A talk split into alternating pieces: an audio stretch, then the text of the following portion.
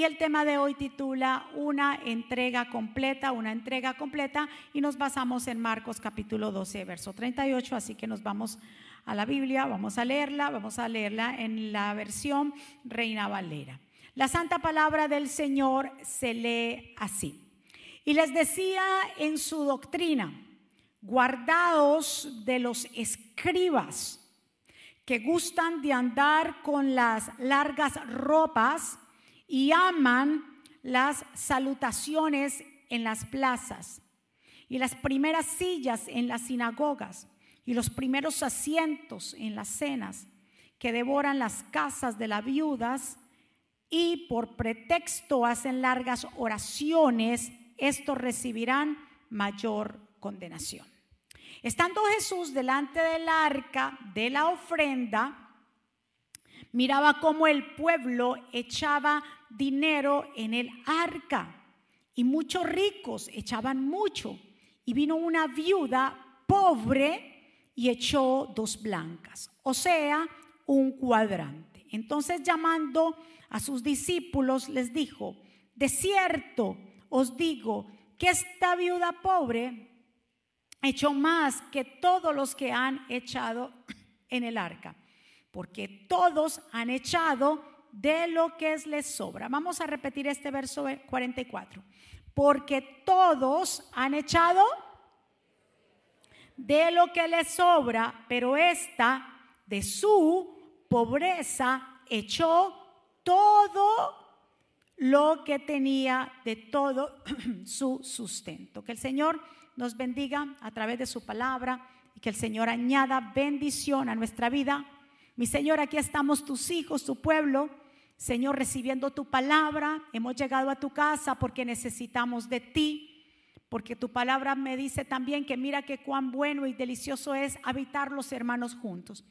Tu palabra es nuestro sustento, es nuestro alimento, es el maná. Gracias, Señor, porque a través de ella cambia nuestra manera de pensar para que cambie nuestra manera de vivir. Llévate todo espíritu de distracción, todo lo que no sea tuyo, Señor.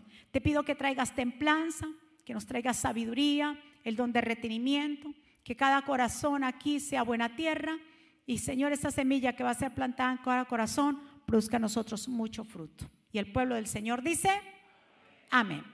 Hoy vamos a estar hablando lo que significa la entrega completa a Dios, de cómo Dios sabe qué tanto nosotros estamos entregando y cómo podemos entregarnos más a Dios.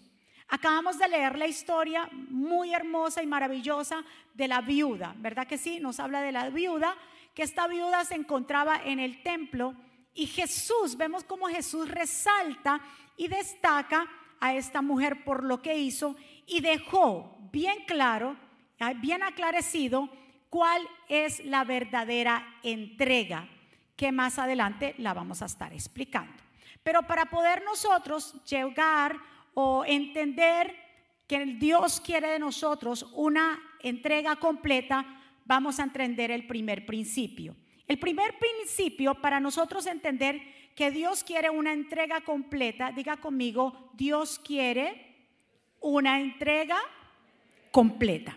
Para nosotros poder entender que Dios quiere de nosotros una entrega completa, lo primero es tenemos que poner en orden nuestras prioridades. ¿Qué son las prioridades? En nosotros ordenar nuestra vida, ordenar nuestros pensamientos, de saber quién es Dios en mi vida y qué es lo que quiero eh, con Él o en mi futuro. Por ejemplo, cuando hay orden, ¿sabe qué es lo que trae el orden?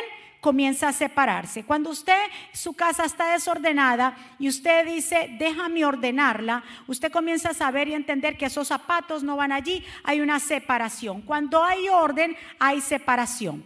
El orden separa lo que no lo, que no es verdadero.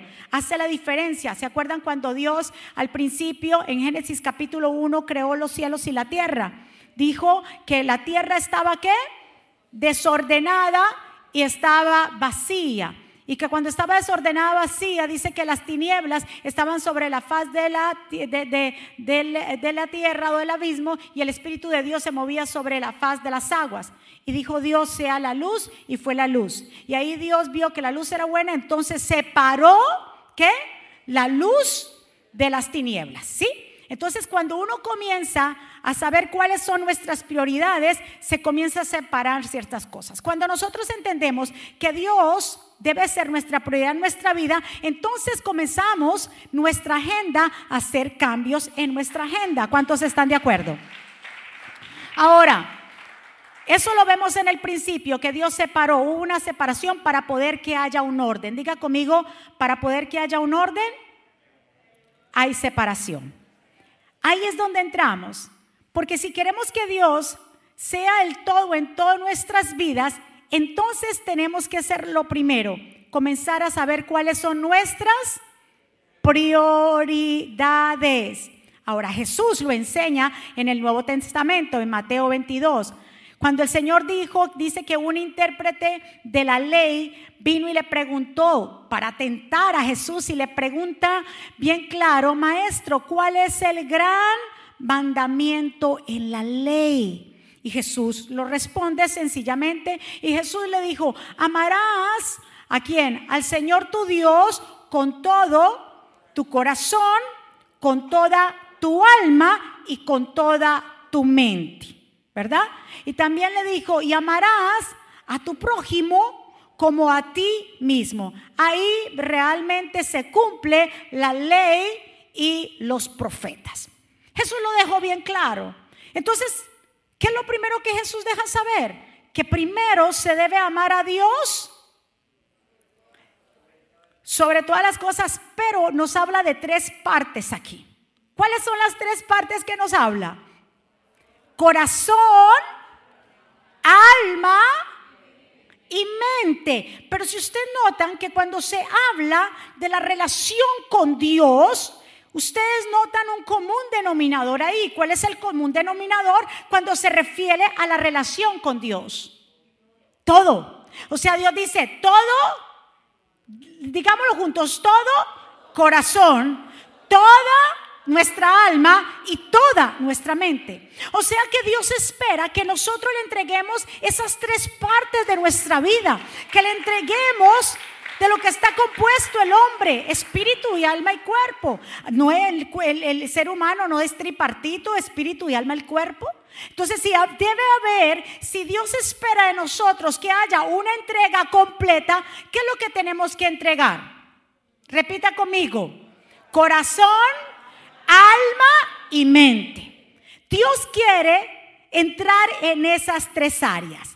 Pero hay personas que no dejan entrar al Señor en estas tres áreas. Solamente hacen una parte, entregan un poco de su corazón, entregan un poco de su tiempo, entregan un poco de esto. Mas Dios nos está diciendo que Él quiere que, o quiere o desea de nosotros nuestra entrega completa. Dijimos que el común denominador cuando se refiere a nuestra relación con Dios era qué? Todo. ¿Qué significa todo? Todo es completo, entero, íntegro, intacto, absoluto. Todo. Entonces, ¿será que nosotros, y eso es para reflexionar, ¿será que nosotros le estamos dando todo a Dios? ¿Qué, tanta, eh, qué tan relacionado estamos con Dios? Si yo le estoy entregando mi alma, si yo le estoy entregando toda mi alma, o parte de mi alma, o yo le estoy entregando todo mi corazón, o parte de mi corazón, o si yo le estoy entregando toda mi mente, o parte de mi mente. Eso es para analizar. Ahí entendemos entonces cuando le hacen la pregunta a Jesús acerca del gran mandamiento. ¿Cuál es el gran mandamiento entonces? Porque es un mandamiento. ¿Cuál es el gran mandamiento? Amar a Dios. Usted se lo va a aprender hoy. Con todo, alma y mente. Con todo. O sea que Dios no, quiere una porción. ¿Verdad que sí? Dios lo quiere absolutamente todo. Yo le dije que Dios quiere las tres cosas de nuestra vida, lo que está compuesto el hombre, incluso en 1 Tesalonicenses 5:23 nos dice, y el mismo Dios de paz os santifique por completo. Es que Dios te quiere completito. Dios no te quiere por partes, no te quiere dividido. Dios quiere que su pueblo le adore en espíritu y en verdad. Y aquí lo dice bien claro. Y el mismo Dios de paz, ¿qué quiere hacer ese Dios de paz en nuestra vida? Escuche, que nos santifique. ¿Por qué? Dígale a su vecino, Dios te quiere completo. Así de sencillo. Mire, y ahorita lo vamos a explicar. Si nos da el tiempo, lo vamos a explicar. Mire esto. Dios, el mismo Dios de paso, santifique por completo. Todo vuestro ser, espíritu, alma y cuerpo se ha guardado irreprensible para la venida de nuestro Señor Jesucristo. O sea que Dios quiere santificarnos por completo, espíritu, alma y cuerpo, para que nosotros seamos guardados, sea sin mancha, sin talla, para que cuando venga Cristo, usted y yo estemos completos para poder entonces vivir una vida eterna con Él. Si no nos entregamos por completo, entonces ¿qué sería lo contrario o el antónimo de completo? Incompleto. Entonces, si yo no me entrego por completo, estaría como incompleto. Y si yo estoy incompleto cuando su mandamiento es entregarme por completo, ¿qué pasaría con mi alma? Se pierde. Porque Dios quiere entrar en tus tres áreas. Dios quiere entrar en esas tres áreas que usted se aprendió hoy. ¿En qué? corazón, alma y mente. Ahí es donde Dios quiere. Y para eso tiene que estar guardadito para cuando venga Cristo. Dios no viene solamente por una parte de nuestro cuerpo. Déjeme llevarle el brazo, porque ese brazo tan buena gente que fue. Déjeme llevarle el ojito, porque esos ojos tan lindos que tenía. No, Dios no viene por una parte. Dios viene por todo lo que forma el ser humano, espíritu, alma y cuerpo. ¿Cuántos están? Por eso yo lo primero que te hablé fue de prioridades. ¿Dónde está Dios en tu vida? ¿Cómo tienes a Dios en tu lugar? ¿Estamos de acuerdo en eso? Incluso Jesús, el mismo Jesús, cuando estaba hablando en una casa, estaba predicando y fueron a buscarle. Y le dijeron, maestro, he aquí, te está buscando, vino tu mamá y vino tus hermanos. ¿Cuántos saben que Jesús tenía hermanos? Que María tuvo más hijos. Aquí está tu mamá, estás un tus hermanos, tus hermanas y te quieren hablar. ¿Qué hizo Jesús? Jesús no fue corriendo rápidamente a mirar, a ver qué quiere mamá, qué quiere papá, qué quiere... No, cuando Jesús le dijeron eso, respondió y les dijo y miró hacia los discípulos y los señaló y dijo, miren un momento, he aquí mi madre, o sea, los que siguen, he aquí mis hermanos, he aquí mis hermanos, he aquellos que realmente me siguen son los que hacen la voluntad de Dios, es, son mi familia. Todos los que hacen. Entonces Jesús hubiera dicho, no, no, no, no, espérate, la prioridad, prioridad, mi familia. ¿Cuánto dice la prioridad la familia? ¿Cuántos han dicho? Sí, sí, sí. La prioridad más grande que el ser humano tiene, que no lo ha entendido, es Dios. Ahora, Dios nos dio la familia. Entonces, es Dios, como lo dijo, que él dijo, ¿cuál fue el primer y grande mandamiento? Amar a Dios con todo corazón, toda su... No me quite la palabra todo porque lo quiere todo. Todo corazón, toda alma y toda nuestra mente. Entonces el ser humano no lo ha tenido, entonces le presta más atención a otras cosas. No es que vamos a descuidar nuestras familias, no es que usted va a descuidar a sus hijos, no es que usted va a descuidar a su mamá o a sus abuelitos, no es que usted va a descuidar a su cónyuge, no. Pero hay algo que nos lleva a la vida eterna que es el guardar nuestro cuerpo completo en espíritu y alma y cuerpo para la perseverancia de, Él o la, o la preservación de Él para cuando venga Cristo. ¿Cuántos están de acuerdo? Hay una necesidad dentro de nosotros, es que nuestro cuerpo, que todo nuestro ser le sirva a Él. Jesús hubiera podido decir, déjenme en un momentico, esperen aquí que yo, yo sigo enseñando, mamá, que usted quiere. Le dijo, un momento. Mi mamá, mi papá, mis hermanos son aquellos que hacen la voluntad de Dios. ¿Cuántos están de acuerdo conmigo? Entendiendo el primer principio que es comenzar a qué? ¿Cuál fue el primer principio? Prioridades. Comience a hacer prioridades. Comience a hacer su checklist. Lo segundo, entender lo que el Padre hizo por nosotros. ¿Usted se ha imaginado lo que el Padre Celestial, el Dios creador del cielo y la tierra, hizo por nosotros? Él entregó a quién? Pero escuchen muy bien, Él no entregó a su primogénito, porque era único. Entregó a su unigénito, que dice Juan 3:16, porque de tal manera amó. O sea, Dios nos amó, Dios amó al mundo que ha dado a su hijo, ¿qué dice ahí? No dice primogénito, porque tú y yo tenemos hijos primogénitos porque son los primeros. Pero Dios tenía uno, unigénito hijo, para que todo aquel que en él crea no se pierda, mas tenga vida eterna. Así que Dios entregó lo mejor. Dios entregó lo único. Dios lo entregó todo. ¿Por quién? Por nosotros. ¿Qué enseñanza? ¿Y nosotros qué le estamos entregando a Él? Mi pregunta. Si Él lo entregó a su único hijo, unigénito, no primogénito, unigénito, hijo de Dios, ¿qué estamos haciendo entonces para decirle, Señor, gracias por haber entregado a tu hijo? unigénito, lo único, lo mejor que tú tenías, por amor a nosotros, para sacrificio, tú lo entregaste. ¿Qué estoy dispuesto a hacer? ¿Qué estamos dispuestos a hacer en este tiempo donde la gente cada vez está más ocupada? ¿Sí o no? La gente dice, no, te, no me alcanza el tiempo. Tiene 24 horas y no le alcanza el tiempo. Y le aseguro que si le dieran 30 horas, tampoco le alcanzaría el tiempo porque son malos administradores del tiempo. Y cuando somos malos administradores del tiempo es porque hemos puesto otras cosas primero antes que Dios. Cuando tú pones a Dios como el todo en todo, las 24 horas te sobran. Yo no sé con quién yo hablo aquí hoy. ¿Usted me escuchó eso? Cuando ponemos a Dios como el todo en todo, y como dice Mateo 6:33, que es otro principio, Jesús dijo, buscad primeramente el reino de Dios y su justicia y todas las cosas os serán añadidas. ¿Qué dijo él?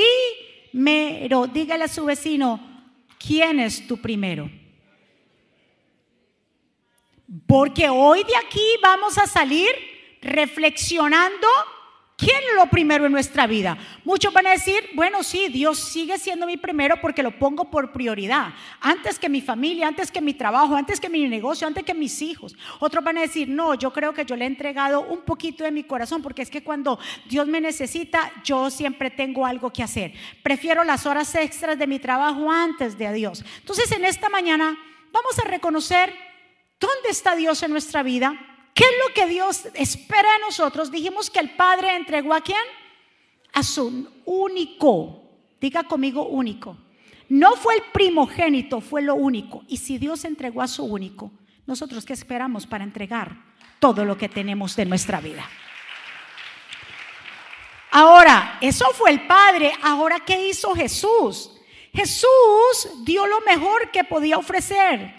Fue la ofrenda, Él se puso como ofrenda. Jesús fue ofrenda y sacrificio. Efesios 5.1. Dice, sed pues imitadores de Dios como hijos amados y andar en el amor como también Cristo nos amó y se entregó a sí mismo por nosotros. Ofrenda y sacrificio lo habrá fragante. O sea que Cristo, el Padre entregó a su único hijo y Cristo se entregó en obediencia. ¿Por amor a quién? A nosotros. Si Él entregó su vida, ¿Verdad que sí? Sabiendo que no era pecador, sabiendo que no era un transgresor de la ley y lo y se entregó porque él no lo mataron, entre, él entregó su vida por amor a nosotros. ¿Qué estamos dispuestos entonces si conocemos al Padre y conocemos al Hijo? Entonces, ¿qué estamos nosotros dispuestos a hacer? ¿Cuántos están aquí? ¿Cuántos están analizando lo que el Espíritu de Dios nos está diciendo en esta mañana? Romanos 12, 1 dice, por tanto, hermanos, por eso, puesto que Dios nos ha mostrado que dice, tanta misericordia, les ruego que entreguen, ¿qué dice ahí? Volvemos con el todo. Les ruego que entreguen qué? Todo su ser como sacrificio vivo, a Dios. Esa ofrenda que es su vida debe estar dedicada solamente a Dios, Dios mío, para poder agradarle. Esta clase de adoración es la que realmente ¿qué? Tiene sentido. No vivan según el modelo de este mundo. Mejor dejen que Dios transforme su vida con una nueva manera de pensar. Así podrán entender, aceptar lo que Dios quiere y también lo que es bueno y perfecto y agradable. Entonces aquí el Señor dice, entreguen todo su ser que en sacrificio. Usted me dirá, ¿cómo yo entrego todo mi ser en sacrificio? Cuando comienzas a dejar que Dios sea el que controle tu vida. Así como el Padre entregó a su único Hijo, así como el Hijo se entregó en su totalidad, el Señor espera que tú y yo también eh, tengamos una entrega completa. ¿Quieres agradar a Dios? ¿Queremos agradar a Dios? ¿Verdad que sí? Entonces, ¿qué es lo que Dios demanda? Una entrega total, completa, de una. ¿Y qué Dios entonces demanda en nuestro ser que le entreguemos qué? Los tres, todo, nuestro corazón, nuestra alma toda y toda nuestra mente. Tercero y ya casi para terminar. Vamos a avanzar. No damos de lo que nos sobra, sino que damos de lo mejor. ¿Se acuerdan? Y vamos a volver a retomar la historia de la viuda. ¿Sí o no? Jesús estaba en el templo. Ella estaba donde? Si Jesús estaba en el templo y la vio, ¿dónde estaba ella? Gracias, claro, estaba en el templo. Jesús la vio, estaban todos, llegó el tiempo de la ofrenda. Lo que más a la gente le gusta, ¿verdad? El tiempo de la ofrenda. Para mí la ofrenda es el momento de darle gracias a Dios, de darle solamente una porción de lo mucho que Él nos da. Es decirle a Dios el tiempo, la ofrenda, es decirle, Señor, yo estoy separando esta porción, pero tú me has dado muchísimo más. Si tú me cobraras por el sol que me das, imagínate, si tú me cobraras por el oxígeno, que vale mucho cuando van debajo del mar, ¿verdad que sí? Que cuesta muchísimo. Si tú me cobraras por el alimento y por todo lo que me das gratis, ¿cuánto yo entonces pagaría? Te estaríamos en deuda toda la vida. Pero yo en mi tiempo, en mi ofrenda, mi diezmo, yo le estoy separando a Dios solamente una porción de lo mucho que nos da. Y eso es decirle al Señor, gracias, porque tú eres mi suplidor y mi bendición depende de lo que está arriba. Jesús vio algo de esta mujer. Dice, porque todo, y Jesús dijo, incluso paró la conversación, estaban tiempo la ofrenda y todos echaban, llegaban los ricos, ¡pa! Ponían esas, esas bolsas llenas de plata y eh, estaba la viuda ahí. Y ella echó las dos blanquitas, y ahorita vamos a mirar qué significan esas dos blancas, y las echó ahí. Y Jesús viene y dice bien claro, y le dice a los discípulos, dijo, vengan, tan lindo el Señor, cuando hay algo que aprender, el Señor llama a sus discípulos, dijo, venga papitos, venga los doce que están aquí, vea, pisteen a esta mujer. Miren lo que ella está haciendo. Los llamó y les dijo, miren lo que ella está haciendo. Y el Señor replica, dice, porque todos han echado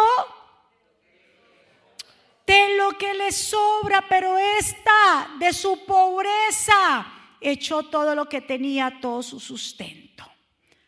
Miremos las condiciones desfavorables de esta mujer. ¿Cuáles eran las dos, las dos condiciones que no le favorecían a ella? Lo primero que era qué? Viuda. Y lo segundo que era pobre. Dos cosas desfavorecidas para ella. ¿Por qué era desfavorecida lo que eran las viudas? Porque en el momento, anteriormente, en el Antiguo Testamento o en, los tiempos antiguos, no existían viudas para las pensiones. O las, no existían pensiones para las viudas. No había. La que se quedaba viuda, sin hijos, quedaba expuesta a la pobreza, a las limonas de los demás. Las viudas que no tuvieran hijos quedaban expuestas. Y si el marido le hubiera dejado de pronto un negocio o un terreno, los demás, los religiosos, sin escrúpulos, les quitaban las tierras y los negocios. Por eso yo los puse a leer. Desde el, desde el verso casi 40 los puse a leer ahí, porque ahí da una vislumbre. eh, versículos antes del Señor hablar de la viuda, versículos anteriorcitos, antes de hablar de la viuda, el Señor le habla en el 38 y le dice, mire, le voy a volver a leer esto para que el Señor, mire cómo hizo el comentario antes de lo de la viuda, mire lo que el Señor dice. Y les decía en su doctrina, guardados de los escribas, que gustan de andar con largas ropas y aman las salutaciones en las plazas y las primeras sillas en las sinagogas y los primeros asientos en las cenas, que devoran las casas. Santo Dios. ¿Ve? Ellas eran desprotegidas, las veían viudas y que el marido les hubiera dejado una cosita, esta gente religiosa les quitaba sus posesiones. Dijo, y devoran las casas de la viuda. Por pretexto hace largas oraciones y en el 41 empieza la historia de la viuda, que el Señor habla porque se la encuentra inmediatamente ahí. Y por eso el Señor resalta esta parte. Escúcheme muy bien. Por eso me, yo digo, Dios mío, Dios trató con muchas viudas en la Biblia. ¿Sí o no? Porque Dios vio que estas mujeres estaban desprotegidas. Y que entonces incluso una de las viudas que aparece cuando a Jesús lo presentan, ¿verdad que sí? Viene una profetiza Ana, que estaba allí, que era viuda, hacía como 84, tenía 84 años de edad. Y ella estaba ahí cuando aparece María llevando a presentar a Jesús. Y dice que ella pasaba día y noche en el templo, orando al Señor con ruegos y súplicas. Y yo digo, claro, las viudas, en ellas había una necesidad de buscar de Dios. Había una total dependencia de buscar de Dios. Por eso ellas mantenían ¿dónde? En el templo. ¿Qué pasa en este tiempo? Escúcheme muy bien. ¿Sabe por qué la gente no busca y sobre todo en América del Norte no busca a Dios? Porque lo tiene todo, porque lo tenemos todo. Aquí si usted quiere y se quiere un nuevo carro, déjeme aplicar para un crédito. Y le dan un carro y usted anda con el carro del año, aunque sea el más endeudado, pero anda con su buen carro. ¿Sí o no? Usted dice, ay, yo, yo quiero, o sea, aquí en América la gente no pasa necesidad. Por eso las iglesias no se abarrotan de personas, porque no hay necesidad, porque tienen seguro médico, aplican, para incluso welfare les pagan sección 8 y tienen su apartamentazo. Les dan seguro médico. Les dan comida, cupones. En nuestros países las iglesias son así de abarrotadas. Porque la gente quiere y depende completamente de Dios. Completamente dependen las iglesias la gente no tiene carro, pero se pero cogen un bus. Escúcheme. No tiene carro, pero cogen dos y tres buses para llegar a la iglesia. La gente depende de Dios, pero en América, como lo tenemos todo, como siempre queremos y unos buenos zapatos los compramos. Hay aplicaciones que si usted quiere comprarse unos buenos zapatos le dan para que usted lo pague a plazos. En nuestros países no. Ahora entiendo la historia de la viuda. Porque estas viudas mantenían en el templo. Porque esta mujer, Ana, mantenía como profetiza en el templo. Porque dependían de Dios. ¿Qué le pasa al pueblo de hoy? No depende de Dios, sino que depende del trabajo, depende de, de, de Jais que formar un social security para que después le devuelvan. Esta señora no tenían un social para que les devolvieran. Ellas no se preocupaban por eso, estaban en el templo. Y Jesús la vio. Jesús vio, estamos hablando de dos viudas. Cuando Jesús nació y ahora vemos a otra viuda que estaba en el templo. Y Jesús dice, espérate, aquí hay muchos ricos. Y Dios, escúcheme muy bien. Y no malinterpretemos, Jesús no, no criticó, no juzgó porque echaban mucho. El problema no es echar mucho, gloria a Dios, y Dios lo ha bendecido y nos ha bendecido, entregamos mucho. Dios no estaba hablando de lo mucho, estaba hablando de que le estaban dando lo que le sobraba.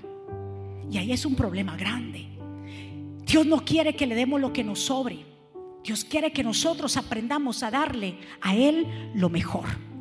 Cuando señaló a esta mujer, cuando le dijo a ella y le dijo, es que le dan, ustedes están dándome lo que ustedes sobre, más esta mujer, de lo poco que tiene, ella, o sea, ella lo único que tenía en el bolsillito eran estas dos blanquitas. Lo único. Entonces ella dio, dígame conmigo, ella dio todo. ¿Y qué es lo que Dios quiere nosotros? Todo. ¿Qué quiere? Corazón, alma y mente. Y ella lo dio todo y por eso Dios dijo, espérate, espérate.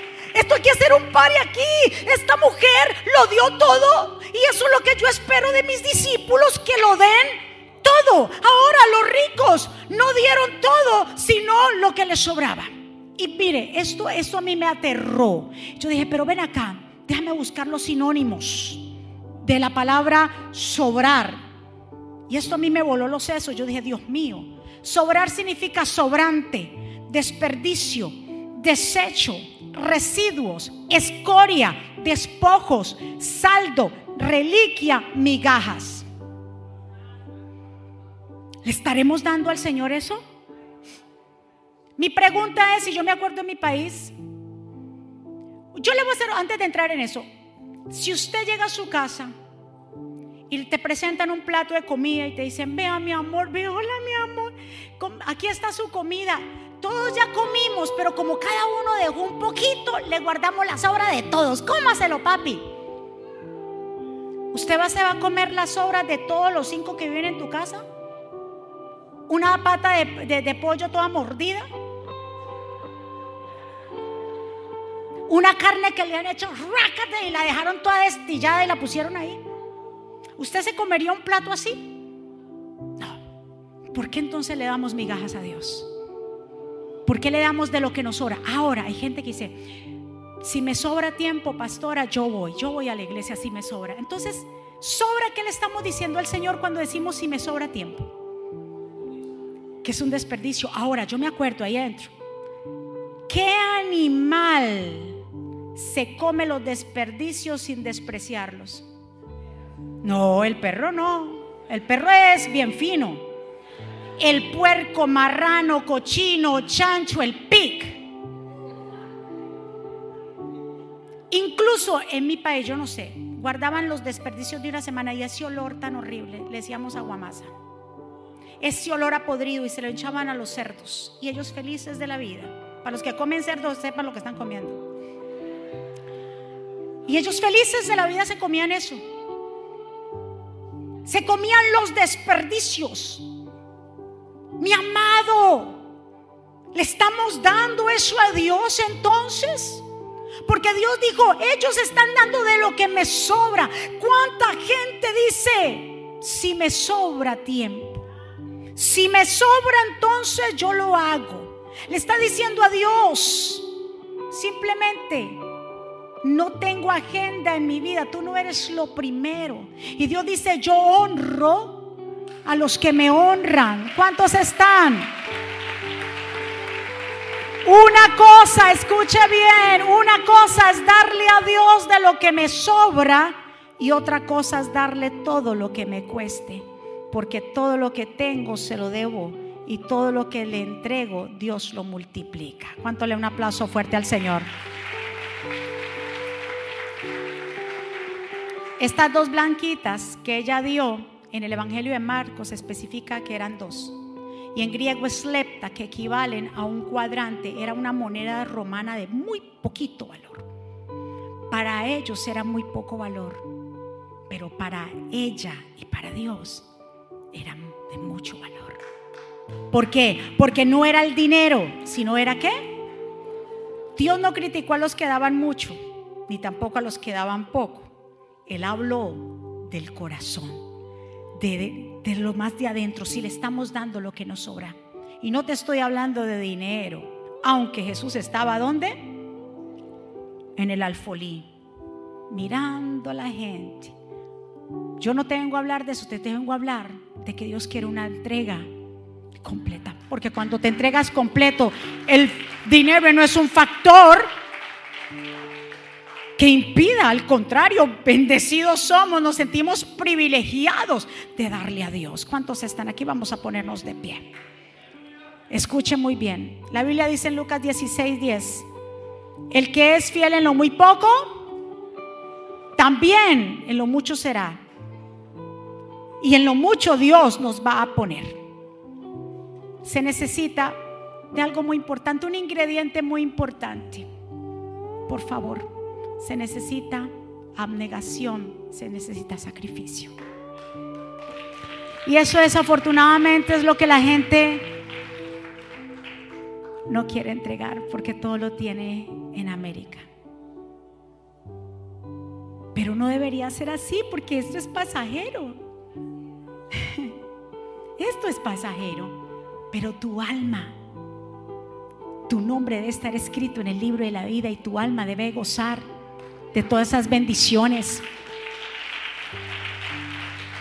¿Se acuerdan la historia del hombre rico que le preguntó al Señor qué puedo hacer para ganar la vida eterna? ¿Se acuerdan de esa historia? Y que el Señor le dijo, pues, cumple los mandamientos, yo ya los cumplí, Señor. Dijo, entonces ahora vende todo lo que tiene y dáselo a los pobres. Dice, ahí se metieron conmigo. Dice que dejó al Señor, se fue tristemente, el tres, tristes, tristes, se fue. Tristemente le dijo a no al Señor, no puedo. Dice el Señor, qué difícil es que un rico entre al reino de los cielos. Entonces ahí le el discípulo favorito mío, el arrebatado, y Pedro vino y ¡fua! dijo, Jesús, pero nosotros lo hemos entregado todo por ti. Entregamos, estoy parafraseando, entregamos las barcas, entregamos las redes, entregamos todo el negocio, lo entregamos todo por ti. ¿Qué nos llevamos? Y Jesús le dijo, tranquilo, Pedro, yo te voy a decir que tú te llevas. Sí, yo reconozco que lo han dejado todo por mí. Entonces ustedes lo que se van a llevar es esto y quiero que usted entienda esta palabra. Le dijo el Señor, nosotros hemos dejado por todo por ti, le dice Pedro, ¿qué recibiremos a cambio? Le hace seguro, le dice el Señor, que cuando el mundo se renueve, el Hijo del Hombre se siente sobre su trono glorioso, ustedes que han sido mis seguidores, también, ¿qué dice ahí? Se sentarán en doce tronos para juzgar a las doce tribus de Israel. Y todo lo que hayan dejado por mí, casas, hermanos, hermanas, padre, madre, hijos, incluso bienes por mi causa, ustedes recibirán cien veces más a cambio. O sea, cien veces más aquí en la tierra. Y usted me dirá, ¿recibiré 100 casas? Pastora, ¿recibiré 100 Mercedes? No, no estoy hablando. El Señor te usted está hablando de cosas materiales, aunque va a bendecir a su pueblo. Pero te está hablando que te dará 100 veces aún más paz, que te dará aún más 100 veces tranquilidad, que te dará paz, que te dará... Escuche muy bien, salud. Dice, aquí recibirán cien veces más y aparte heredarán la vida eterna. Oh Dios, Dios mío, ¿con quién yo hablo? ¿No es eso muchísimo aún mejor? Pero muchos que ahora son los más importantes porque tienen y no quieren dejar eso, serán los menos importantes y ahora aquellos que parecen menos importantes en ese día serán los más importantes. Que hoy reflexionamos, que aprendemos nosotros de todo eso. Lo primero es aprender a tener prioridades. ¿Será? Claro que vale la pena. Prioridades, poner en orden. Diga conmigo, desde ahora yo voy a poner en orden. Dios debe ser nuestra prioridad sobre todas las cosas. Él no quiere ser una parte, Él quiere ser el todo en todo en nuestras vidas que nos acordemos de lo que el Padre hizo, que el Padre hizo, entregó a su unigénito Hijo de Dios, no fue el primogénito, sino lo único y lo mejor que Él tenía para propiciación de nuestros pecados. Lo tercero, que no vamos a dar de lo que nos sobra, sino que vamos a darle a Dios de lo mejor. Que se necesita abnegación y se necesita sacrificio. En el servicio de las once y media voy a seguir un poquito más a fondo este tema. Pero yo quiero que usted entienda que antes que usted salga por esa puerta y usted está, levante su mano. Levante sus manitos ahí donde usted está. Y que usted pueda entender y que podamos entender quién es Dios en nuestra vida. Que así como el Señor entregó todo, tanto el Padre entregó lo mejor, tanto el Hijo entregó lo mejor, que estamos dispuestos a hacer nosotros entonces. Lo mejor es una entrega completa y total de alma, cuerpo y espíritu, de mente, de corazón y de alma, para que seamos santificados en las tres partes para que cuando venga Dios, cuando venga Jesús en su regreso, nos encuentre completos y reprensibles, que nos encuentre santificados para Él.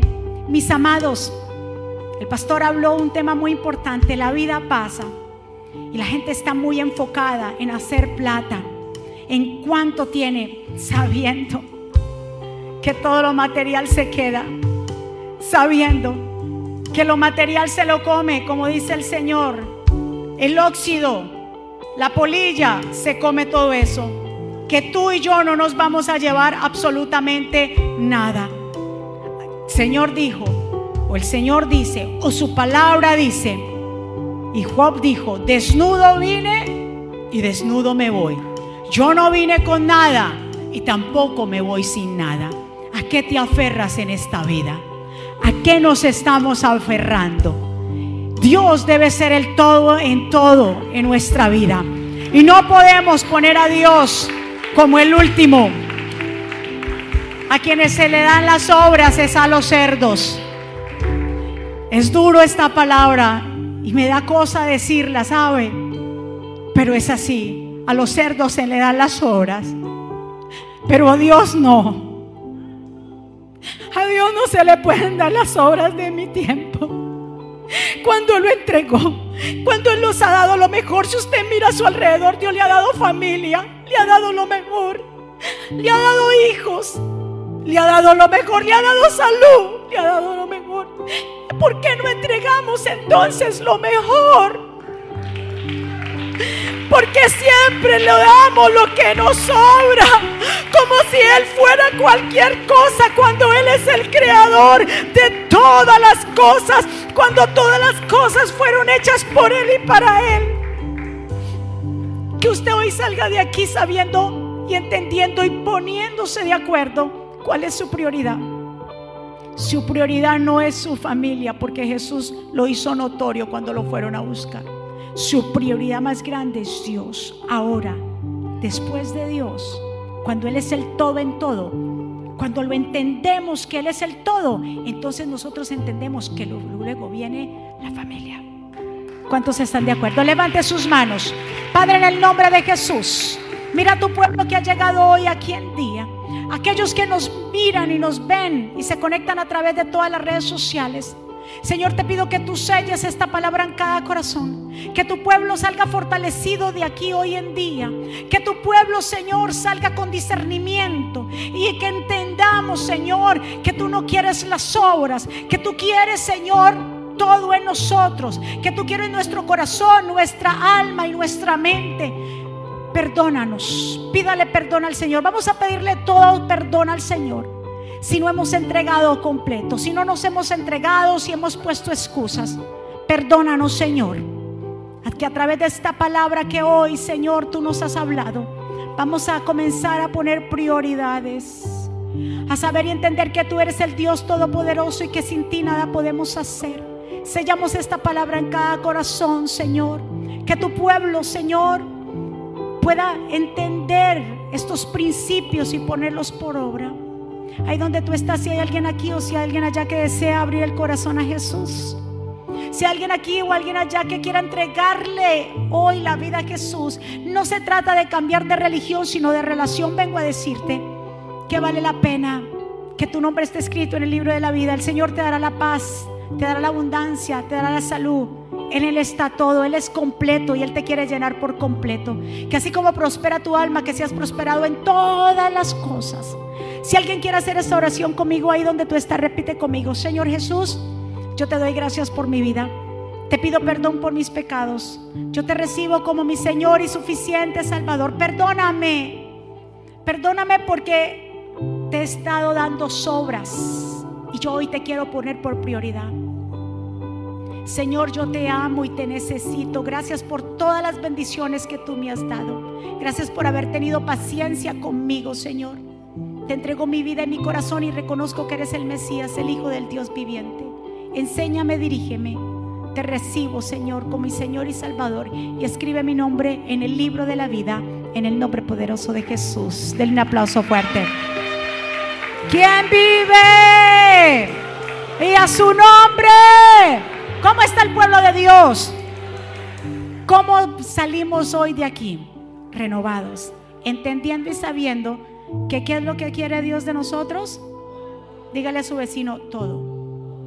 Dios no quiere una partecita de tu cerebro. Dios no quiere una partecita de tu mano. Él la quiere todo. ¿Estamos dispuestos? ¿Vale la pena? Claro. Se lo dijo a Pedro. Es que ustedes me entienden, vale la pena. Todo el que ha dejado casas, terrenos, familia, yo lo voy a bendecir en esta tierra. Y aún más también, les voy a dar la vida eterna. Diga que más premio es ese que tenemos, ¿verdad que sí? Así que del otro aplauso fuerte a papá. Nos vamos contentos. Levante su mano hacia el cielo. Padre, en el nombre de Jesús, gracias por tu pueblo que ha llegado a esta hora aquí, Señor. Te pido, Padre, por cada uno de ellos, los que están conectados en diferentes lugares, sellamos esta palabra en cada corazón y que producirá nosotros mucho fruto. Declaramos una semana bendecida, prosperada, de cielos abiertos, de buenas noticias, Señor. Que tú, Señor, harás cosas grandes con tu pueblo. Que pondrán, Señor, esta palabra por práctica cada día. Ayúdanos a priorizar las cosas y que tú seas el todo en todo que lo demás viene por añadidura, pero primero queremos buscarte a ti, ese es el principio, para que nos vaya bien en todo lo que hagamos y emprendamos, tú tienes que ser el todo en todo. Así que pueblo del Señor, que Jehová te bendiga y te guarde, que Jehová haga resplandecer su rostro sobre ti y tenga de ti misericordia, que Jehová alce sobre ti su rostro y ponga en ti paz. Y termino con estas palabras, vivan en gozo sigan creciendo hasta alcanzar la madurez.